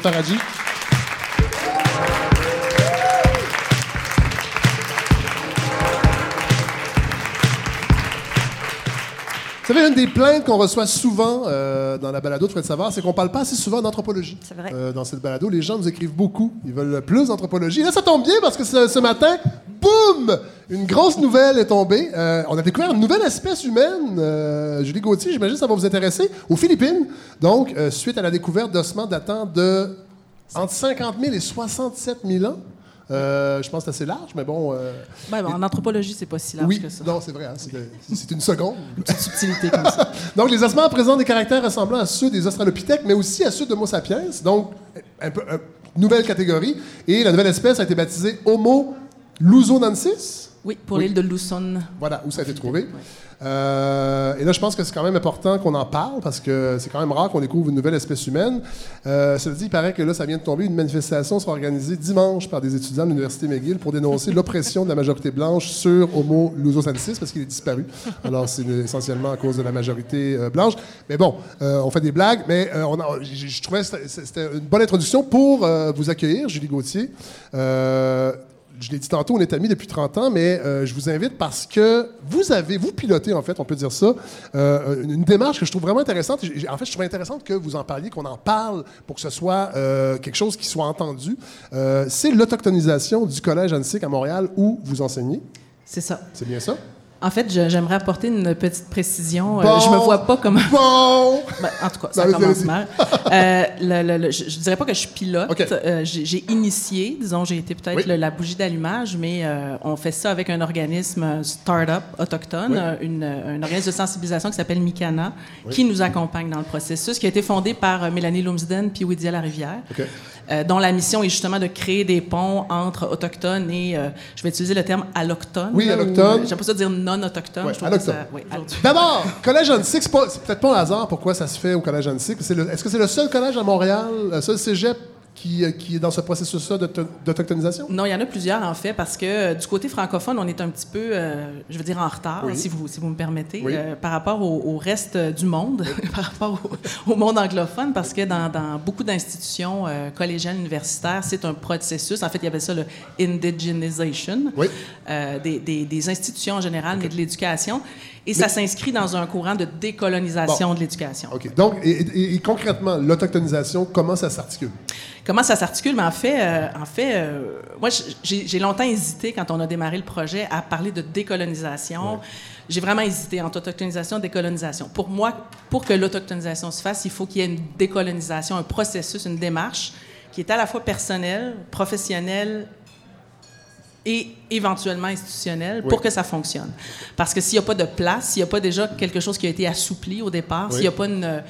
Si on ne nomme pas nos réflexes coloniaux, c'est difficile de, de- de- comprendre pourquoi on ferait de l'autochtonisation, parce qu'il y a des gens qui se sentent même menacés par le mot, Euh, c'est- ça, ça arrive euh, souvent. qui ont un malaise. Oui, tout à fait. Mais ce malaise-là, il vient d'où? Euh, je dirais que euh, comme l'autochtonisation euh, est un processus qui semble euh, act- en fait qui est actif, euh, il y a euh, des gens, mais en général, qui se sentent euh, menacés parce que euh, ils voient ça comme. J'ai déjà entendu des gens qui me disaient c'est comme de la colonisation inversée, Ouais. par exemple. Ouais. Ou euh, moi, ça fait des années, je vais parler comme je, je suis enseignante, donc ça fait des années que j'enseigne euh, tel contenu. L'autochtonisation me dit que dans le fond, euh, je suis incompétent, je peux plus enseigner les cours comme je le voulais. euh, euh, Parce donc, que vous oui. contribuez à poursuivre, dans le fond, l'esprit colonial. Oui. Avec l'ancienne façon de. C'est un peu abstrait tout ça, là, mais on va, on, va, on va le démystifier un peu. Mais concrètement, là, dans un, dans- Concrètement? dans- dans- au cégep antique, comment ça se manifeste, l'autochtonisation? Ben, au cégep Pontic, en fait, on, on, on a commencé par se questionner sur euh, est-ce qu'on a des autochtones? Oui. Est-ce qu'on a des étudiants autochtones au collège? Oui. Bon an, mal an, on se disait on a deux, trois. Ils passent un peu inaperçus. Ben, Ouais. c'est pour vrai, en Ouais. fait. C'est qu'on est un collège très, très, très. On est un gros collège, là, populeux, très multiculturel, programme technique, programme euh, préuniversitaire et tout ça.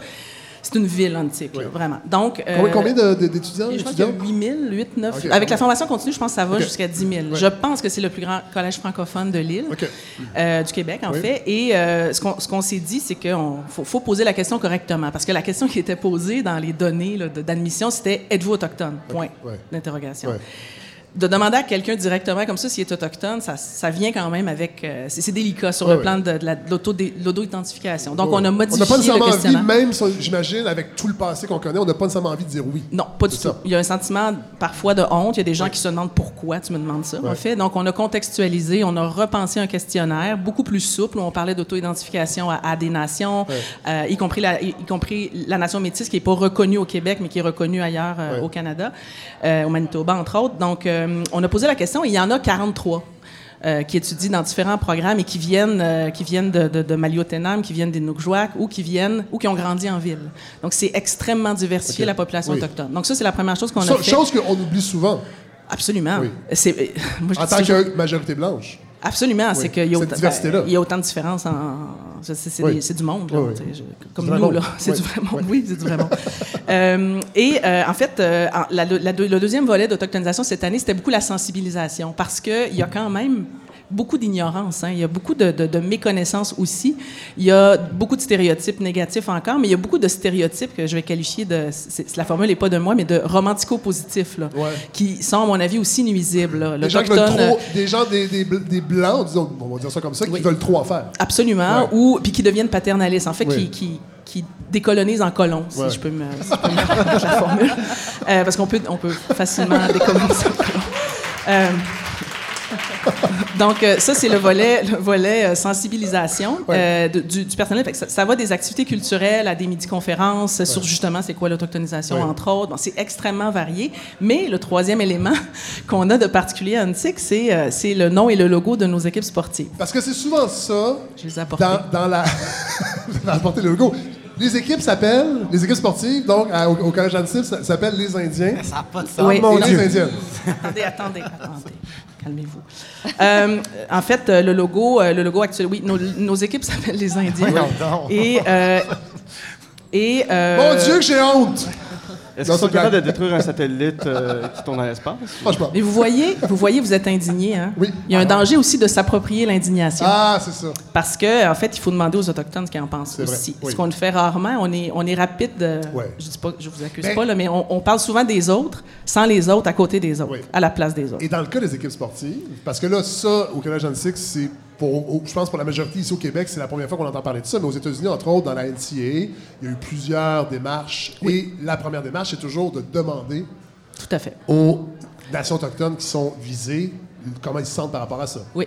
Nous, euh, cette année, ce qu'on a, ce qu'on a fait, en fait, j'ai la chance aussi, ça je dois le dire, d'avoir d'être appuyé par une direction en général qui est, Oui, ça, c'est important. qui est- oui, parce que ça fait, moi, mon discours n'a pas changé depuis plusieurs années. Ce qui a changé, c'est qu'il y a des gens qui écoutent, il y a des gens qui s'éduquent, il y a des gens qui travaillent, il y a des gens qui diffusent ça et qui, qui, qui, qui permettent au processus de prendre un peu plus d'ampleur. Parce qu'un prof tout seul, là, c'est c'est- c'est rien. ça. Ça reste. Je peux, je peux décoloniser dans ma classe, mais bon, je toucherai pas autant de monde.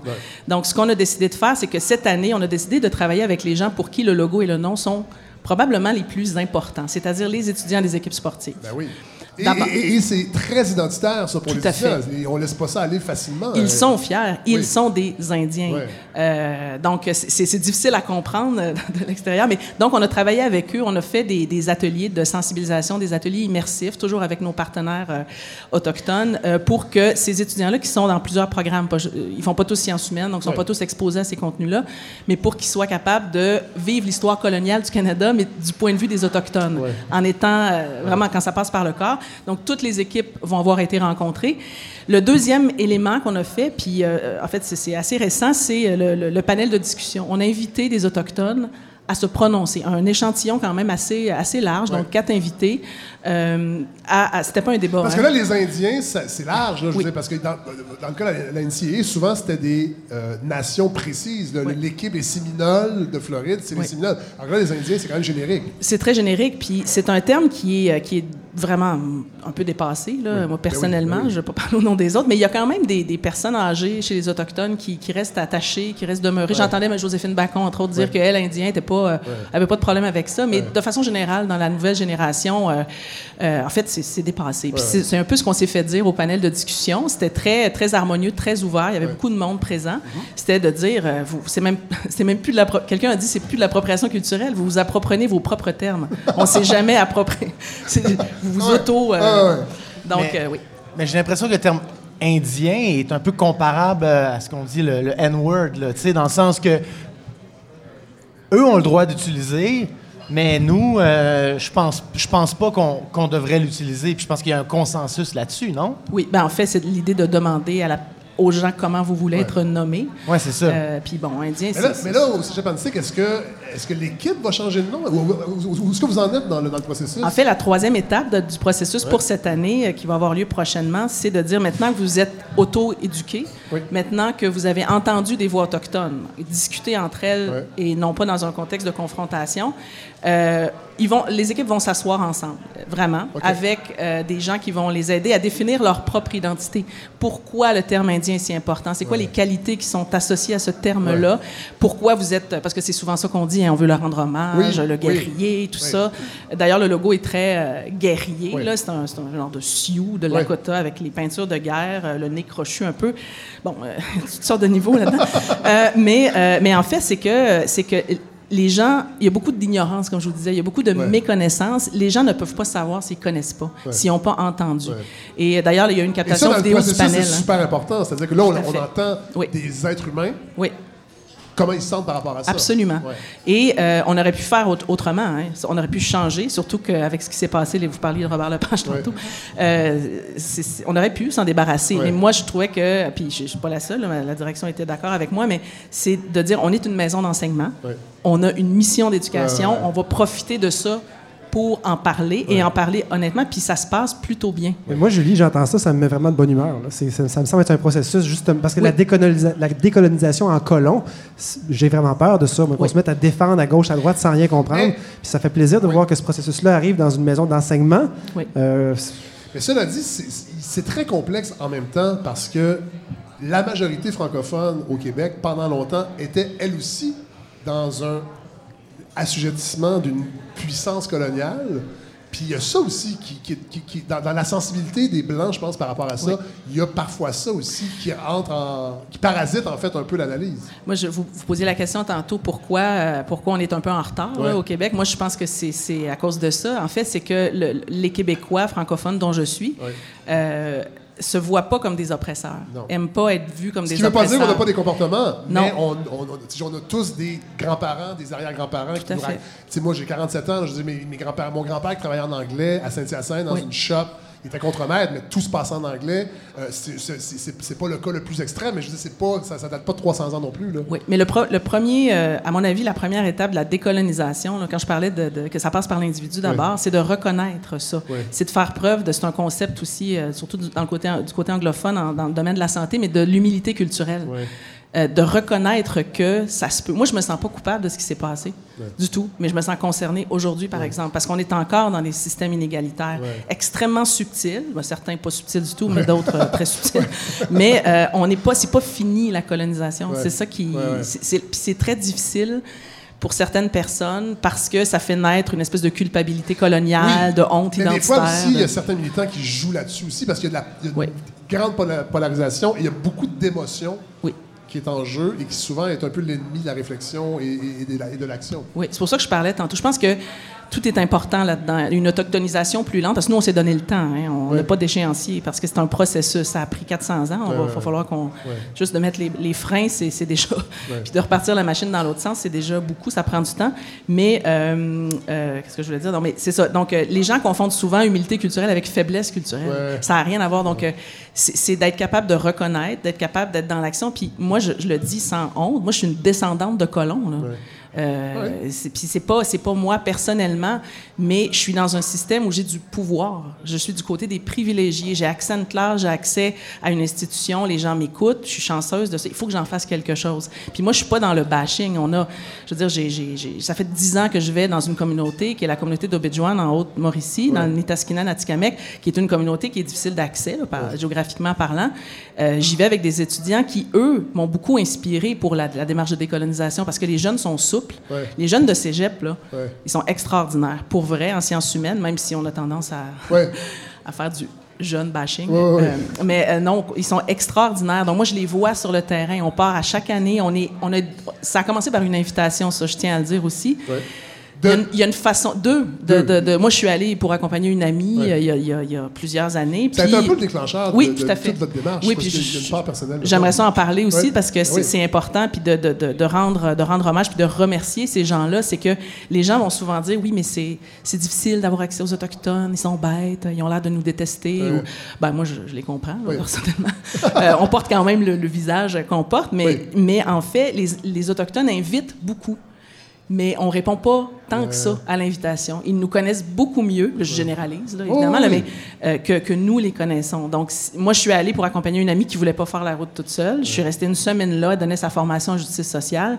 Et il y a des femmes qui m'ont dit, l'année prochaine, reviens avec tes étudiants. En fait, c'était même pas une question. C'était, Wow. tu reviens, mais au besoin, il n'y a pas d'hôtel, il n'y a pas... Ouais. En tout cas, ça a été un peu... euh, ça a fonctionné. Oui. Donc, l'idée d'a- d'a- d'arriver dans une communauté... Il y a une façon d'entrer dans une communauté aussi, de se faire, de, de s'annoncer. Et, de- et- et la colonisation et, et tout ce que ça et tout ce que ça implique souvent, c'est qu'on l'intériorise, c'est qu'on s'attend à entrer en contact avec eux comme on entrera en contact entre nous. Oui. Puis c'est pas comme ça que ça fonctionne. Mais du tout, parce qu'on n'est pas dans une position égalitaire du tout. C'est- la reconnaissance aussi qu'on vit dans un système d'inégalité intranationale. Je veux dire, il y a une loi sur les Indiens encore en vigueur aujourd'hui. On essaie de la modifier. Tout ça, ça n'a aucun sens. La, la majorité Oui. de bien des, des villages, en fait, n'ont même pas d'eau potable. C'est un tiers-monde canadien. Absolument. C'est sûr que quand on voit des communautés autour de Montréal, on peut avoir l'impression d'une. Si, vous, si vous, vous traversez le pont Mercier, puis vous vous entrez pas dans Kanawagé, vous, vous faites juste vous promener Ouais. sur la 100, je me souviens plus, là, euh, sur la route, vous allez avoir une impression, mais. euh, comment je pourrais dire? Il y a- il y a- on a tout un- un tout un travail de premier pas à faire. C'est pas à eux à venir vers nous, c'est pas à eux à venir nous rejoindre dans nos structures.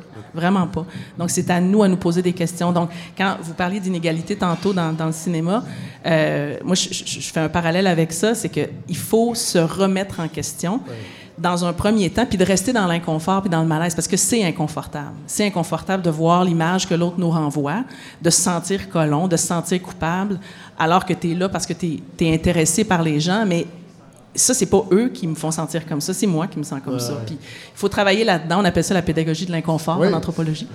Euh, on a beaucoup de, de concepts comme ça, de pelletage de nuages, mais qui sont non, non, extrêmement concrets peut- ouais.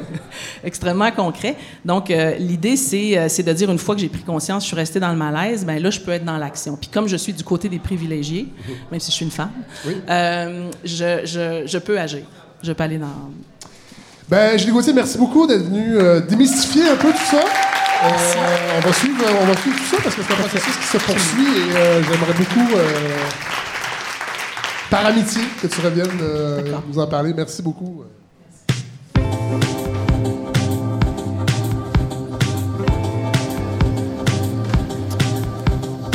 Et on termine cet épisode avec notre nouveau chroniqueur, rien de moins, Guillaume Saint-Cyr, alors faites-nous rire après tout ça, là. Seigneur, La tyrannie du rire, je suis tellement tanné de ce show-là. là. Non, mais on n'est pas là-dedans, vous le savez. hein. Ben oui, c'est une blague. Mais c'est, mais c'est important de parler un peu de la langue française et de, de ces expressions qui, euh, qui nous habitent et qui... euh, qui, qui, qui- qui nous colore. Ouais. Euh, ben c'est ça. Alors, je vais parler d'expressions populaires. Mais euh, avant de commencer, euh, Monsieur Savard, j'aimerais rectifier quelque chose qui me tarabiscote. Ah? Je suis un millénial assez snowflake sur les bords, endoctriné aux euh, philosophies woke. Euh, c'est pourquoi moi, les microagressions, oui, c'est pourquoi moi, les microagressions, ça me pue au nez. Oui. Et ça fait assez longtemps que je suis votre carrière, Monsieur Savard, pour voir que vous diminuez souvent l'impact des microagressions. C'est vrai. Or, Sur moi-même. euh, oui, ben, bien sûr, mais or, j'ai compris, euh, j'ai j'ai comme hypothèse que vous faites du déni, car ici même, vous êtes victime de microagressions. Ben oui. Et ça, même si la balado est encore jeune, Monsieur Savard. Arc. Oui, euh, j'utiliserai ma tribune pour faire un call-out contre euh, mon collègue euh, Colin Boudria. Ça, si vous avez raison. Oui. Oui, oui, oui. Moi. oui, puis je peux me le permettre, c'est un ami Facebook. Euh, bref, depuis sa première chronique ici, il vous traite constamment et sans vergogne de baby boomer, comme Ben oui. si c'était une Je tâche. suis même pas un baby boomer. Franchement, mais non, mais je trouve ça d'une petitesse parce que euh, vous regardez la série O le soir de sa diffusion, ça fait de vous un, un- un détritus. Vous devriez être fier, Monsieur Savard, d'appartenir à cette génération qui sera bientôt en voie de- d'extinction.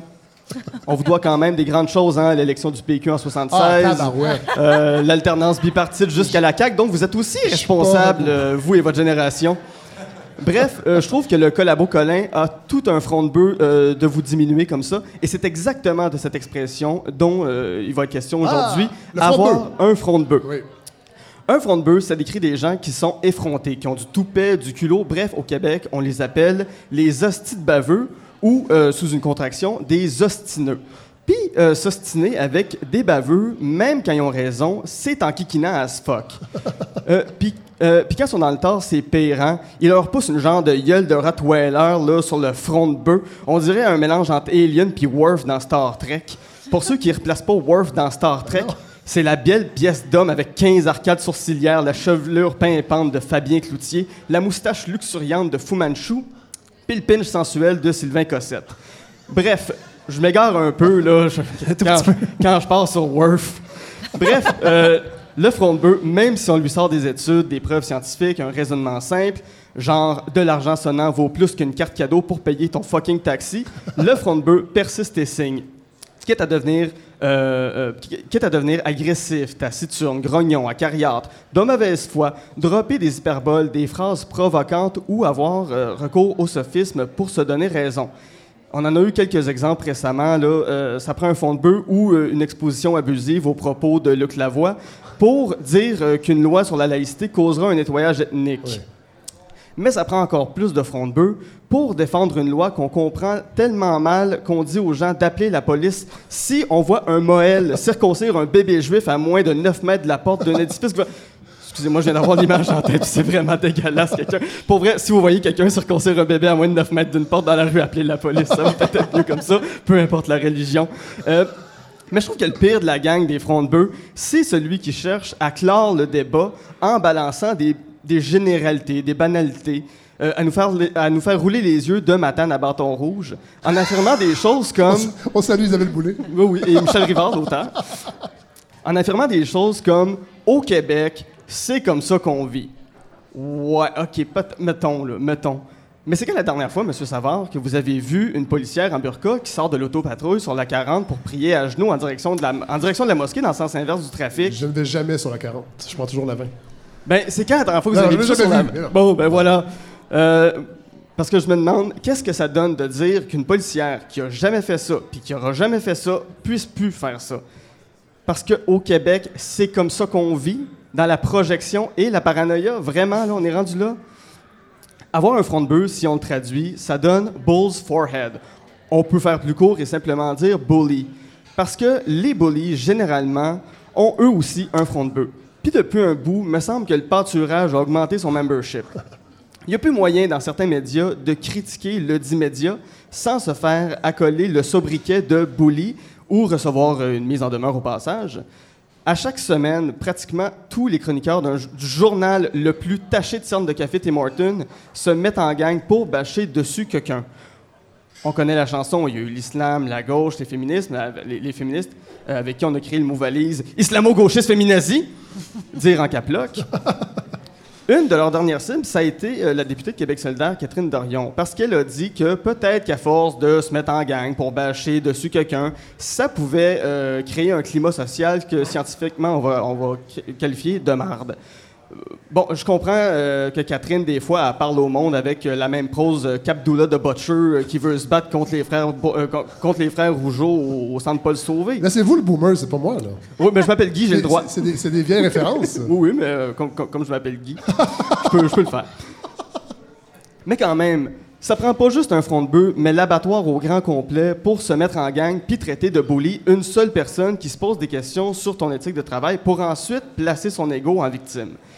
C'est comme si on m'avait traité de bully euh, quand je suis allé voir la direction de mon école en secondaire 1 pour qu'une gang de gars arrête de m'enfermer dans ma case à répétition, cette activité parascolaire ô combien plaisante pour eux.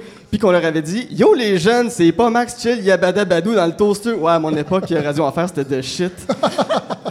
J'aimerais quand même conclure, euh, M. Savard, en disant que mes propos pourraient être déformés. Euh, J'ai quand même euh, mis abattoir et chroniqueur cerné par le Café Cheap dans la même chronique. Si jamais il y en a qui trouvent que le chapeau leur, leur fond, envoyez-moi pas de mise en demeure. Dites-vous que moi aussi, tout comme eux, comme vous aussi, M. Savard, j'ai un front de bœuf et qu'au Québec, désormais, c'est comme ça qu'on vit. Et, et mettons tous un peu d'eau dans notre vin.